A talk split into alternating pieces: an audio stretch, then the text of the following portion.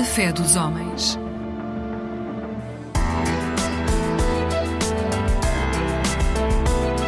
Mosaico Ecuménico, um programa do Conselho Português de Igrejas Cristãs. Olá, muito boa noite. Bem-vindo a mais um programa Fé dos Homens da responsabilidade do COPIC. Fique conosco. Estamos no mês de dezembro, estamos em pleno tempo de advento. E para falarmos um bocadinho sobre este tempo, temos connosco em estúdio, uma vez mais, a pastora Maria Eduarda, da Igreja Presbiteriana, e o Bispo Jorge Pina Cabral, da Igreja Lusitana. Bispo José Jorge, qual é a importância do calendário litúrgico? O calendário litúrgico, como que nos ajuda a circular à volta de Jesus Cristo, irmos vivendo em cada tempo, em cada período, a riqueza da pessoa de Jesus Cristo, digamos assim. Ora, neste sentido, o calendário começa-nos desde já a preparar para a vinda, a encarnação de Jesus Cristo, o seu nascimento, não é? Uhum. Portanto, as igrejas cristãs têm Jesus Cristo como único Senhor e Salvador e na sua ação litúrgica eh, procuram precisamente celebrar essa dimensão. O Advento é entendido como um tempo não só de preparação para o Natal, mas acima de tudo como um tempo de início de uma caminhada, que será a caminhada do ano litúrgico celebrativo das comunidades cristãs e que nós queremos sempre que seja um caminho de peregrinação, um caminho de sonho, um caminho de crescimento individual hum. e também de missão e de testemunho das próprias igrejas. Ora, o Advento ajuda-nos a perceber essa realidade Hum, de um Deus que veio em Jesus Cristo, de um Deus que está presente já no nosso meio e num Deus que nós também dizemos que há de vir. Eu acho que o ser humano tem, tem, tem em si uma capacidade de superação Uh, e de tentar ver as coisas boas nas narrativas que acontecem. O Natal que nós hoje em dia vivemos, que é o Natal de alegria, de festa, se nós pensarmos na narrativa que nos chegou do Natal, são dois desalojados que não encontram lugar para terem o seu filho e que fora da cidade encontram lugar onde têm o filho sem conforto, em que recebem as visitantes de pessoas que são mal vistas, que são os ou os estrangeiros, os ou, estrangeiros os ou os pastores e que depois têm que fugir e voltar a ser refugiados num outro país a leitura espiritual que nós fazemos uh, desta narrativa, sim, é o, o, Deus Criador que vem habitar no meio de nós, fazer-se Emmanuel uh, e trazer a salvação e a esperança ao mundo. Mas esta história do Natal tem em si a, a, a gênese e a essência do cristianismo, que é naquilo que nos acontece, mesmo nas coisas terríveis que acontecem na nossa vida, a presença de Deus vem e transforma o mal em bem. Eu acho que é essa a essência da alegria do Natal, que numa narrativa de tragédia e perseguição, um, a presença de Deus muda e hum. dá-lhe alegria. Efetivamente, eu diria que o Natal é o, a pleno assumir de, de Deus de todas as realidades uhum. criadas. Uhum. Portanto, o que Deus nos vem dizer é que é possível a nossa santificação, é possível um mundo outro, um mundo uhum. novo. E por isso é que o advento que estamos a viver nos fala de novas realidades que os profetas, eh, nomeadamente Isaías, nos falam e nos indicam novos tempos, novos mundos que é possível criar. Ora, quando Deus assume as realidades, e eu diria até, e particularmente as realidades sofridas do nosso mundo, eh, e assume-as totalmente, não só nascendo humilde e sofrido, mas assume-as também na cruz do Calvário. O que Deus está a dizer, eu estou presente quando hoje em, em Gaza os bebés são mortos, ou quando na Ucrânia há um total desrespeito pela vida humana, ou quando as vítimas das alterações climáticas também, a sua própria dignidade é posta em causa. Aí está Cristo a ser crucificado, mas celebrando o Natal nestas circunstâncias, nós também estamos a dizer que Deus hum. está conosco e que Deus caminha conosco. Eu acho que a esperança é mesmo a mensagem das narrativas bíblicas do uhum. Natal. Uhum. Nós hoje muitas vezes celebramos o Natal do que já é, do que já temos, um, e é uma celebração final. Eh, nós, nós já temos, então podemos fazer a festa. A narrativa do Natal é uh, o povo que andava em trevas que viu uma grande luz. E muitas vezes eu vejo esta narrativa do Natal um pouco como as bem-aventuranças. Quando as bem-aventuranças dizem felizes os que choram, não estamos a celebrar o choro, é a esperança do que vai acontecer. Uhum. Então é, era importante que, que, as nossas igrejas, especialmente. Portanto, a esperança que radica na própria pessoa de Jesus. Exatamente. Eu acho que, que uma das mensagens que neste Advento e Natal as nossas igrejas deviam passar é que não há a situação em Gaza e na Ucrânia e o nosso Natal. O nosso Natal tem que ser a esperança que leva que leva a esperança às pessoas que vivem a angústia que vivemos no mundo em que estamos, porque o, o Natal é aquilo que vai ser. Uma vez mais, obrigado pela vossa presença e o meu desejo de um Feliz Natal para, para os dois. O nosso programa chega ao fim. O nosso desejo também é que todos tenham um Natal abençoado e até à próxima oportunidade, como sempre, fiquem bem, fiquem com Deus. Mosaico Ecuménico, um programa do Conselho Português de Igrejas Cristãs.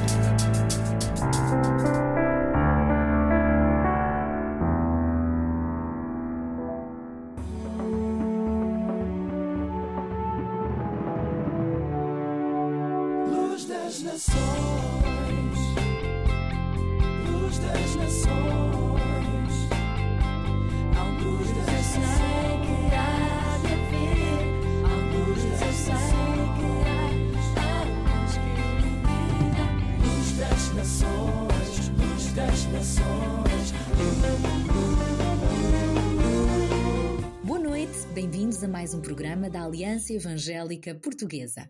O Natal está quase a chegar. Já montaram a vossa árvore de Natal? Acredito que sim, também já não falta muito, não é verdade? A propósito, sabem qual é a origem da árvore de Natal? Conta-se que a árvore de Natal vem do século XVIII, quando o missionário São Bonifácio, na Alemanha, salvou uma criança que ia ser queimada num carvalho com um sacrifício a outros deuses. Nessa altura, ele pegou num pequeno abeto e deu-o às pessoas como símbolo de vida. Chamou-lhe então a árvore de Cristo Menino. Mais tarde, Martinho Lutero cortou um abeto, levou-o para casa e prendeu algumas velas na árvore para iluminar e significar que Cristo era bem-vindo ao seu lar. Já em meados do século XIX, a árvore de Natal foi introduzida na Inglaterra pelo Príncipe Alberto, marido da Rainha Vitória. Mas mais importante ainda é lembrar que no Natal celebramos não a árvore, mas uma pessoa, uma pessoa verdadeira que nasceu e morreu por nós. E esta árvore lembra-nos então Jesus, a vida que só nele podemos encontrar. Vejamos o que está escrito em João, no Evangelho de João, capítulo 3, versículo 16. Deus amou tanto o mundo que enviou o seu único filho para que todo aquele que nele crê não se perca, mas tenha a vida eterna. Este versículo revela-nos o profundo amor de Deus e esta é a essência do verdadeiro Natal.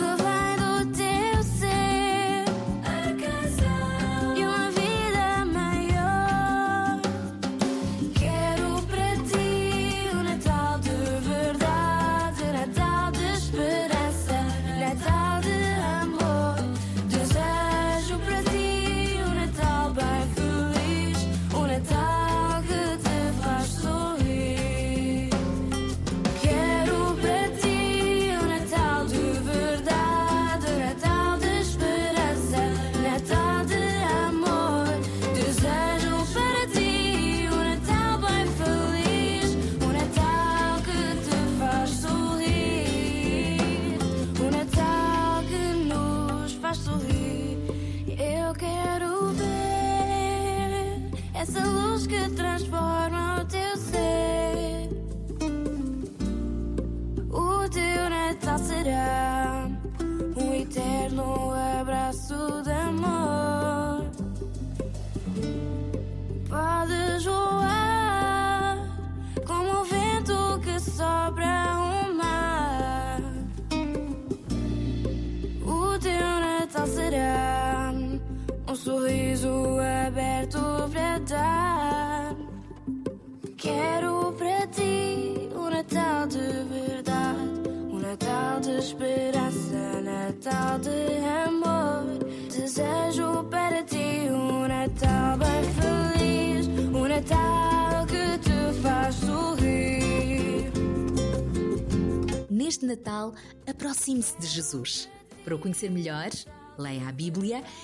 e para o acompanhar nas leituras bíblicas diárias temos um devocional para lhe oferecer. Quer recebê-lo? Contacte-nos pelo telefone 21 7710530 e visite-nos em www.aliancaevangelica.pt ou facebook.com barra Alianca Evangélica Portuguesa. Voltamos a estar consigo amanhã às 3 da tarde na RTP2 e este fim de semana também, sábado e domingo, às 6 da manhã aqui na Antena 1. E estamos também disponível com estes programas em podcast no site da RTP. Esperamos por si também na Igreja Evangélica mais próxima. Deus o abençoe e até lá, se Deus quiser. Está escrito na Bíblia: Maria terá um menino e você porá nele o nome de Jesus, pois ele salvará o seu povo dos pecados deles. Mateus capítulo 1, versículo 21.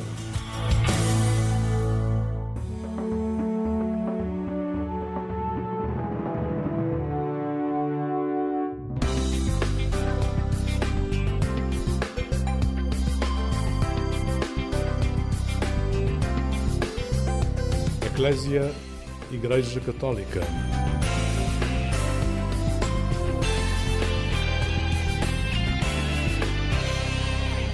Olá, bem-vindo ao programa Eclésia. Hoje estamos em Priscos, na Diocese de Braga. Desde 2006 que neste local nasce um presépio feito de muitas mãos e com muitas histórias. A cada ano aqui convergem pessoas que não são indiferentes a causas sociais que esta encenação, com cerca de 600 figurantes, convida, desinquieta e congrega também. O mentor deste projeto, o Padre João Torres, recebe-nos nesta aldeia que a cada ano quer fazer nascer Jesus. Olá, Padre João. Obrigada Olá. por nos receber aqui em Priscos. Eu é que agradeço a vossa presença. Muitíssimo obrigada. Ajude-nos a colocar nomes, uh, ideias neste local. Quem não o vê, uh, que local é este? O presépio ao vivo de Priscos é, é, é um presépio diferente dos outros, porque é um presépio que começa em janeiro e vai até dezembro. É um presépio que existe durante todo o ano. E que em janeiro se volta a revitalizar. Se volta a revitalizar.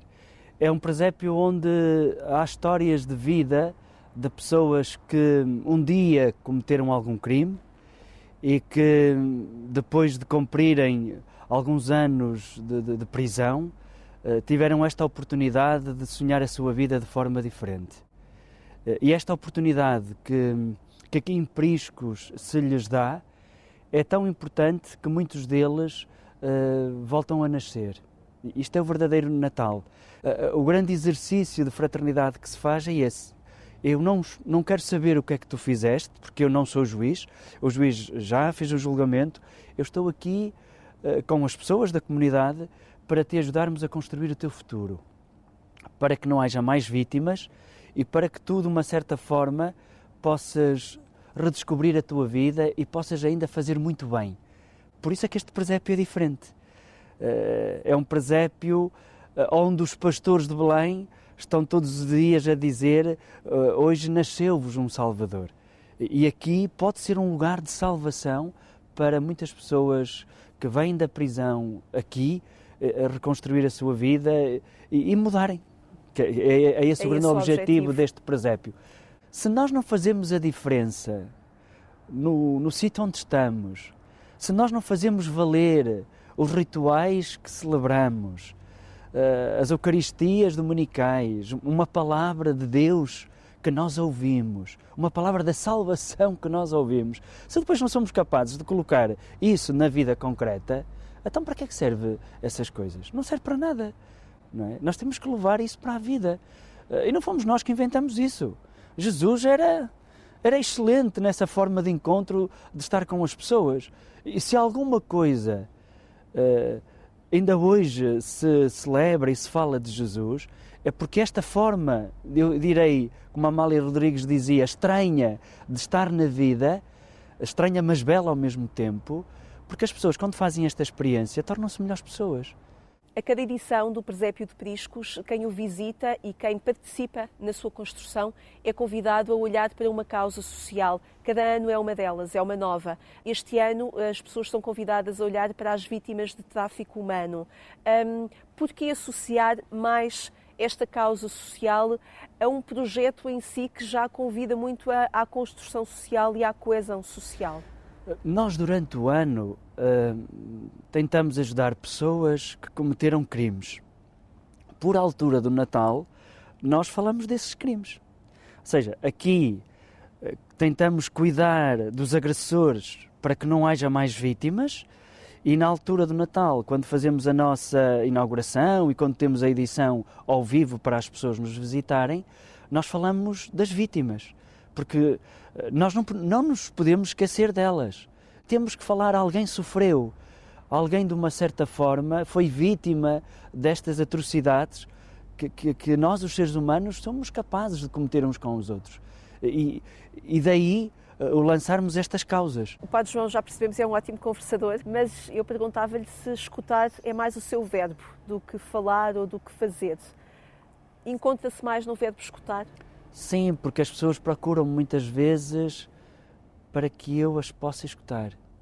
Aliás, uma das coisas maravilhosas que eu vivi em África é que eu geralmente estava uh, na minha residência paroquial e estava a ler um livro ou estava a rezar e os paroquianos uh, viam-me na varanda da casa e então sentavam-se e ficavam à espera. Em silêncio. Em silêncio.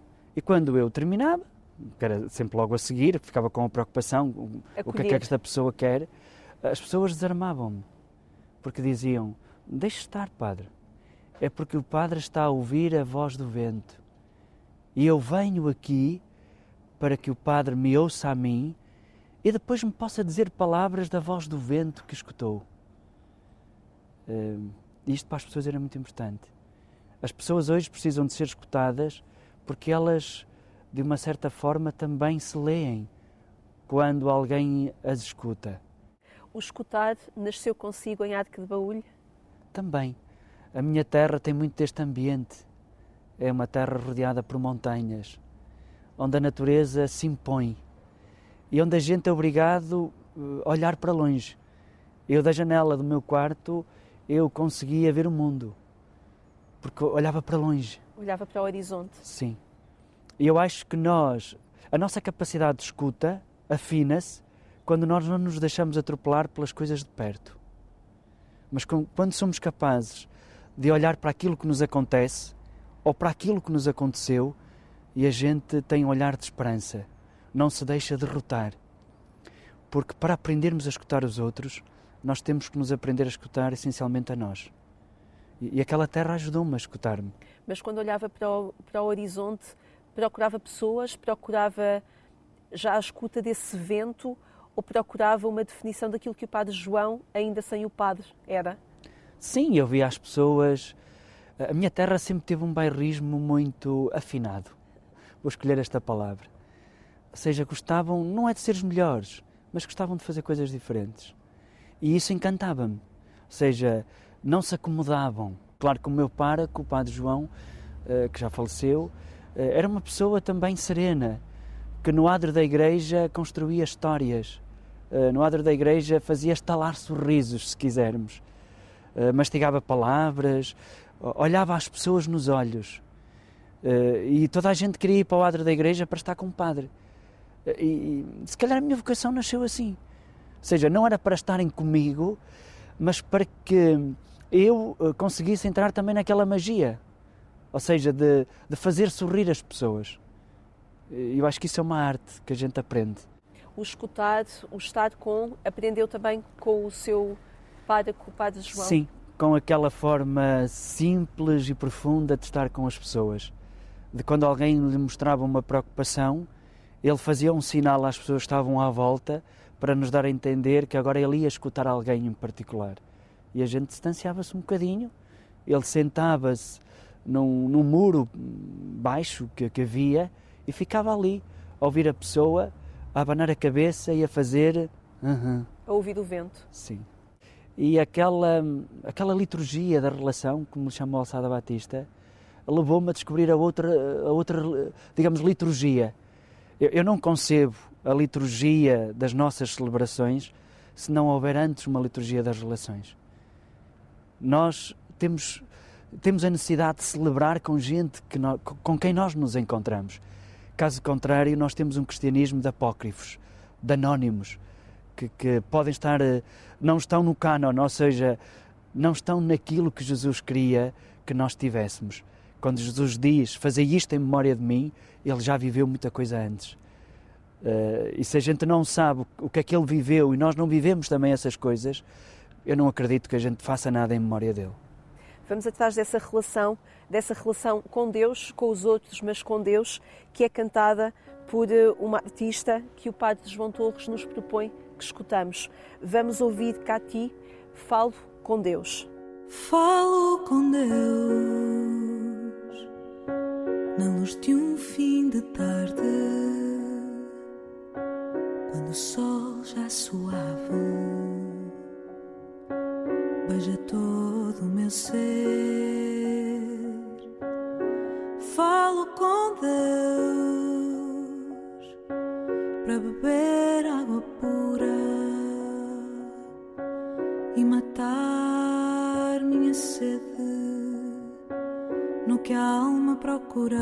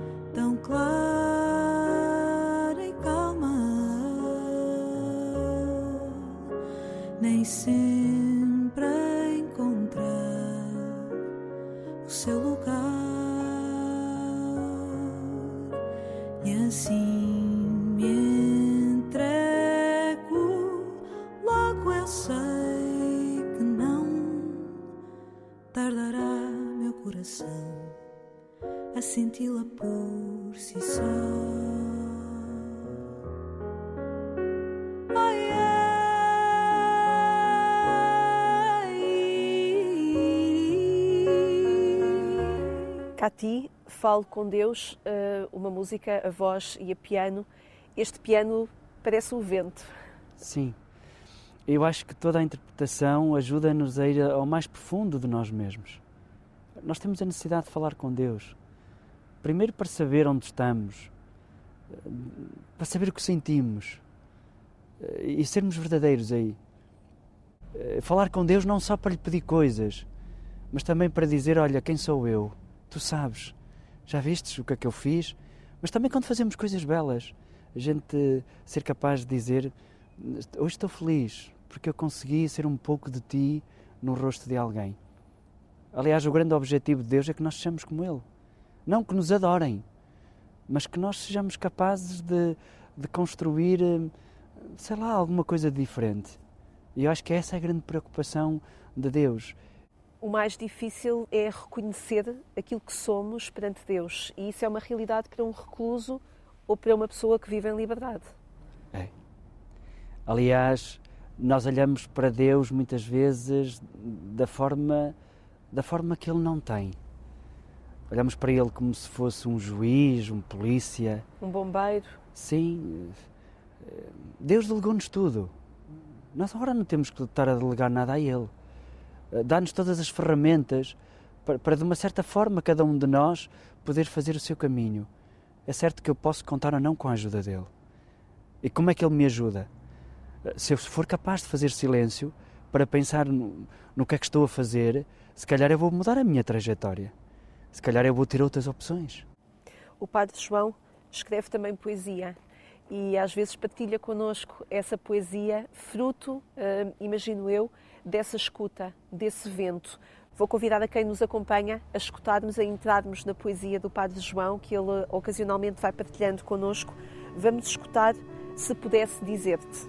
Se pudesse dizer-te para onde vou, dir-te-ia que vou para essa vida florida, umas vezes sentida, outras vezes perdida.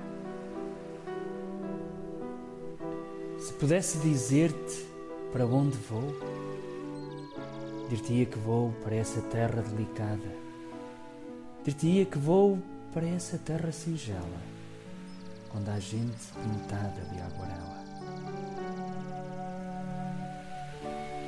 Se pudesse dizer-te para onde vou, dir-te-ia que vou para essa terra onde se dança sem sapatos, onde se come sem talheres e sem pratos, onde se vai a festas sem belos fatos, onde se fala sem telemóvel, conversa sentida, onde se está sem palavras, simplesmente mastigando a vida.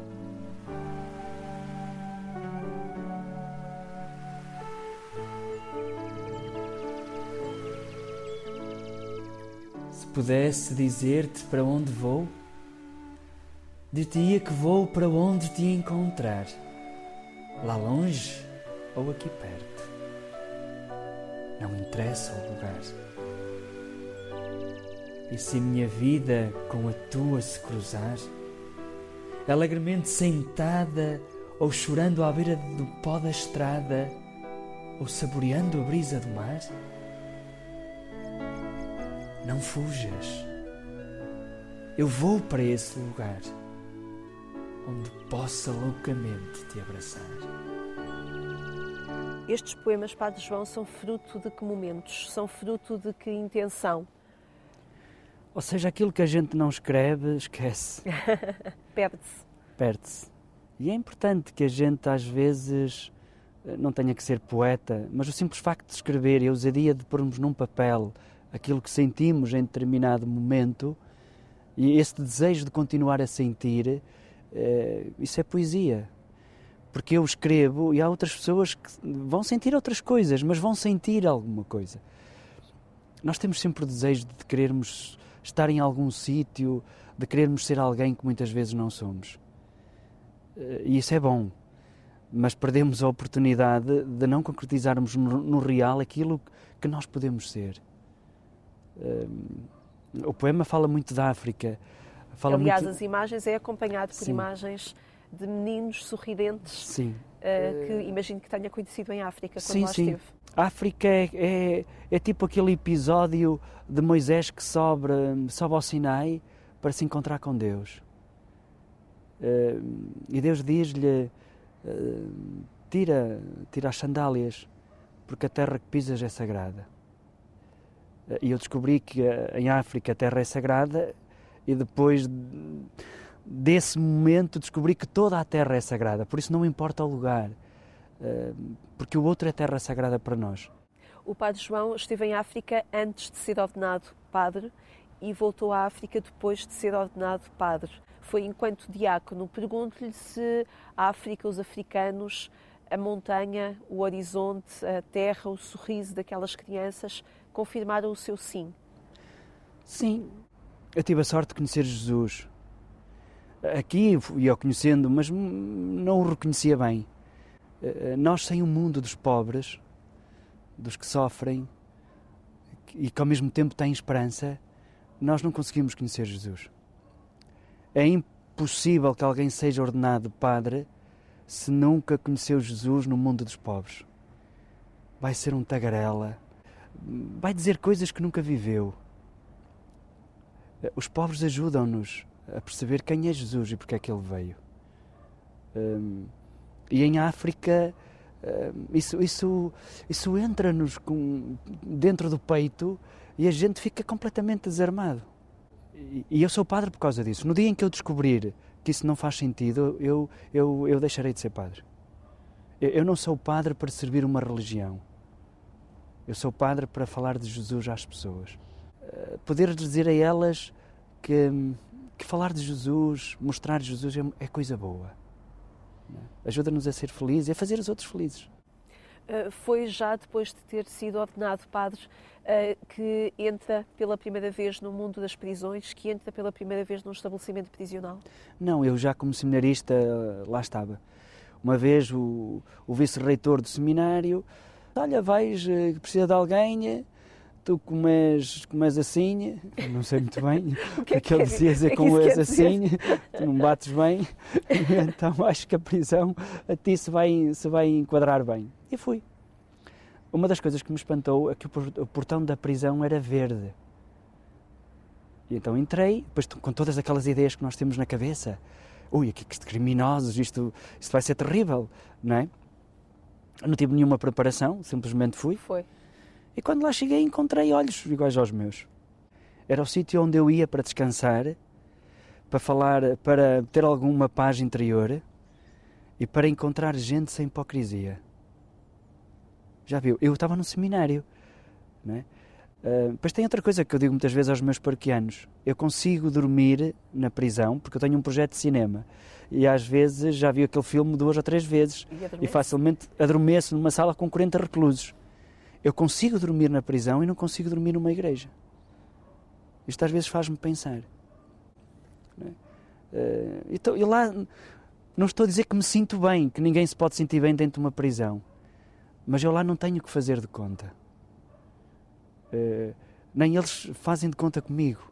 Eles sabem quem eu sou e eu tento descobrir aquilo que eles me mostram que eles são eu ia lhe perguntar o que é que não é revelado do ser humano que na prisão se percebe. O Padre João já me está a dizer. Está a ver aqueles grandalhões cheios de tatuagens e de, de fios uh, dentro de uma cela, ajoelhados a chorar como crianças? Os reclusos não choram à frente dos outros, mas choram à frente do Padre. Claro que eu depois levo fantasmas dentro de mim que vou demorar meses e anos, se calhar, ou uma vida inteira a curá-los não é? Mas nós precisamos de gente que esteja lá precisamente por isso. Hum, eu, há um dia uh, por ano em que, que, digamos, alguém que nunca entrou numa prisão, se entrar nesse dia, vai aprender uma lição para toda a vida, que é o dia 24 de dezembro à noite. Aquela gente voltam, voltam, voltam todos a ser pequenos. E muitos deles já não têm pai nem mãe, eh, já não tem ninguém que os espere e há um rosto trespassado pela tristeza que, que corta a alma da gente. Ajude-nos a entrar um bocadinho, a esbater esses muros que na sociedade erguemos e que não nos deixam olhar para dentro de um estabelecimento prisional. Ajude-nos a olhar esse mundo. Quando o Padre João entra, o que é que acontece? Claro que depois somos revistados, eu acho que, é, que é, também é importante estas normas de segurança, tem que haver eh, todas as autorizações, e o grande exercício que eu faço é cumprimentar todos os que eu encontro. Cumprimento aqui, abraço ali, como estás? E depois aquilo que eu, que eu tento transmitir-lhes a eles é que aquele tempo é um tempo de passagem. Eu digo muitas vezes, olha, ao Senhor Pires, Senhor Simões, você está aqui só de passagem. Pense, pense no, no que é que vai ser o outro tempo quando sair daqui. Uh, depois, muitas vezes, vemos um filme juntos, se o filme é assim mais sentimental, já na parte final, que é quando atinge um apogeu de sentimento, eles geralmente levantam-se e vão chorar para a cela. Eles não são capazes de chorar uns à frente dos outros. Eh, mas muitas vezes levo filmes normal, outras vezes filmes que os fazem pensar na vida. Não é? E vê-se melhor um filme dentro da prisão do que no cinema. Não tem nenhum guarda prisional, também não precisa, porque a ideia é que aquele espaço seja normal, como se fosse um cinema. Eh, depois, ao fim, há uns cumprimentos, há alguns que me dizem, Padre, reza por mim, que vou julgamento. Sim, eu rezo por ti, mas no julgamento imagina que eu estou a rezar, portanto não fales à sorte. É? Eh, tem, eh, tem este dinamismo, eu, eu tento ser muito, muito normal com eles. Onde é que o Padre João vai buscar a tranquilidade que escutamos da sua voz? Deus é culpado disso. Sim, porque nós, nós não somos grande coisa sozinhos. Às vezes nós temos a mania, subimos aos nossos penachos e, e colocamos laçarotes em tudo o que fazemos. Uh, Luzinhas, que é para distrair quem nos, quem nos olha. Certo. Uh, nós somos grande coisa quando ajudamos os outros a serem grandes. Eu, eu fico super feliz quando um recluso uh, sai da prisão, constrói a sua vida, reconstrói a sua vida e aparece-me aqui, passado uns anos, com a sua família, uh, tem o seu trabalho, já tem a sua casa. Eu, eu fico super feliz. E essa felicidade alimenta-me durante dois ou três anos. Se, se há missão que nós temos grande, é darmos Deus uns aos outros sem querermos muito ficar com, com aquilo que, se, que nós achamos que se produz. Aos reclusos, acredito que incentive hum, a este percurso que Jorge Palma nos canta. A gente vai continuar. Uh, vamos continuar em conjunto a fazer caminho e a estrada é para a frente. Vamos ouvir a música e depois já vamos perceber porque é que o Padre João também a escolheu para esta nossa conversa. Tira a mão de queixo, não penses mais nisso. O que lá vai já deu, tinha dar.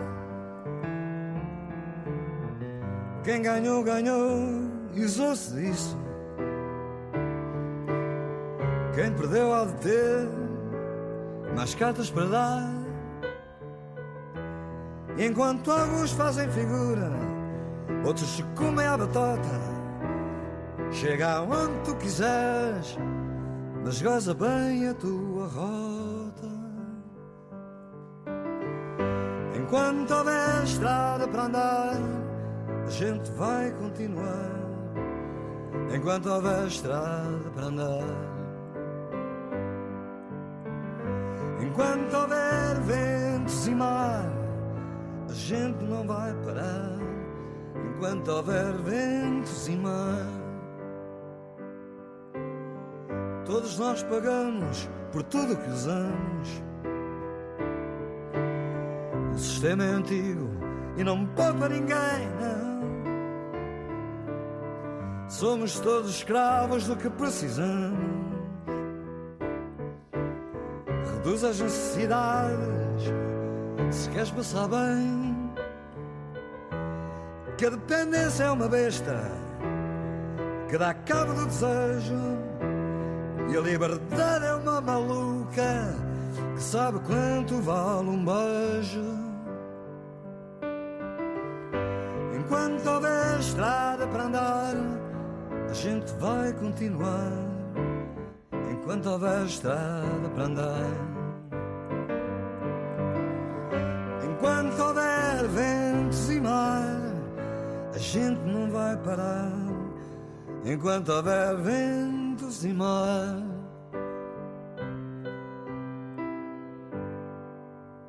Padre João, estávamos aqui a ouvir Jorge Palma, a gente vai continuar e a dizer que esta letra encaixa muito naquilo que nas relações a que o Padre João se dedica. Canta com os reclusos esta música? Não propriamente, mas tentamos, mas, mas tentamos viver juntos. Uh, digamos, enquanto houver vida, tem que haver esperança. Eu tenho muito medo das pessoas que têm muitas certezas, porque facilmente se torna gente fanática. Essa música ajuda-nos a ser nómadas, a sermos, a andarmos à procura, porque ainda não está tudo descoberto. E tem outra coisa, nós ainda não fizemos tudo. É mais fácil a gente acomodar-se. ao já estabelecido, não faças muitas ondas porque vai dar problemas. Se Jesus fosse assim, nunca teria morrido na cruz. Acredita que este sínodo pode um, fazer com que os padres possam ser mais ciganos, como dizia há pouco? Acredito, só o simples facto de, de estarmos juntos a conversar estas coisas já é um milagre. A conversarmos uns com os outros, a colocarmos interrogações uns aos outros, a colocarmos em questão que nós não somos a última bolacha do pacote. Ou seja, Quando diz nós, refere-se nós, a quem? Nós, clero, não somos a última bolacha do pacote da Igreja. O pacote tem mais bolachas. Um, ao preparar este nosso encontro, uh, não queria deixar de, o, de lhe trazer aqui aquilo que é a reflexão do padre checo Thomas Alick. Ele falava do, do papel do capelão e daquilo que podem ser os centros de espiritualidade, mais do que as comunidades mais reconhecidas tradicionalmente, aquilo que os centros de espiritualidade enquanto locais de encontro, enquanto locais de procura podem ser. Como é que olha para esta possibilidade de centros de espiritualidade mais do que e esse local de procura mais até do que estar ligado propriamente a uma comunidade paroquial? Eu acho que é um desafio e acho que o caminho também é muito por aí. Uh, as paróquias podiam não ter páraco, mas um hospital e uma prisão devem ter obrigatoriamente um padre. E não pode ser um tarafeiro, tem que ser alguém que esteja ali de coração porque são mundos que requer tempo, requer muito tempo. Eh, eu tenho a sorte que numa das minhas comunidades, eu sou parco de três paróquias, de Priscos, de Tadim e de Guisande. Numa delas, em Tadim, eu tenho um centro de escuta, eh, que é um cheirinho daquilo que poderia ser um bom centro de espiritualidade, onde as pessoas vão à procura de alguma coisa, vão à procura da essência delas próprias, à procura, se calhar, do Deus que perderam em algum, em algum episódio da sua vida. Uh, vão mastigar aquilo que a vida lhes, lhes deu ou aquilo que lhes aconteceu. E o que, é que eles, o que é que elas fazem com isso que lhes aconteceu, que muitas vezes é um luto que não se consegue ultrapassar, muitas vezes é uma depressão constante, uma falta de sentido para viver. Eh, muitas das vezes são problemas familiares terri eh, terríveis que não se conseguem resolver e é importante que nós tenhamos, tenhamos isso. Um centro de espiritualidade nunca seria um centro de certezas, mas seria sempre um centro de procuras. De perguntas. De perguntas. Nos seus textos nós encontramos muitas perguntas. Faz falta fazermos perguntas. Porque a grande parte da resposta já está na pergunta. Se nós fizermos muitas perguntas, quer dizer que nós vamos andar atrás da resposta. E então vamos nos tornando mendigos de amor uns dos outros, vamos tornando nómadas da nossa própria felicidade, porque vamos andando à procura dela, e, e é isso é que é a felicidade, é andar à procura dela. Uh, não nos vamos acomodar. Os centros de espiritualidade poderiam ajudar as pessoas a encontrarem caminhos para si. Muito obrigada, Padre João. Obrigado, Foi um meu. gosto. Muitíssimo obrigada. Obrigado. Obrigada a si também que nos acompanhou nesta conversa com o Padre João Torres, aqui em Priscos. Viemos até Priscos conhecer a vida do Padre João. Pode voltar a ouvir esta conversa a partir do portal de informação da Agência Eclésia ou então procure o podcast Alarga a Tua Tenda. Descubra também outras conversas enquanto espera pelo regresso do programa Eclésia, aqui à Antena 1, já no sábado de manhã e também no domingo, pelas 6 horas. Dizemos-lhe os bons dias. Eu sou Lígia Silveira, obrigada por ter estado connosco. Tenha uma vida sempre feliz.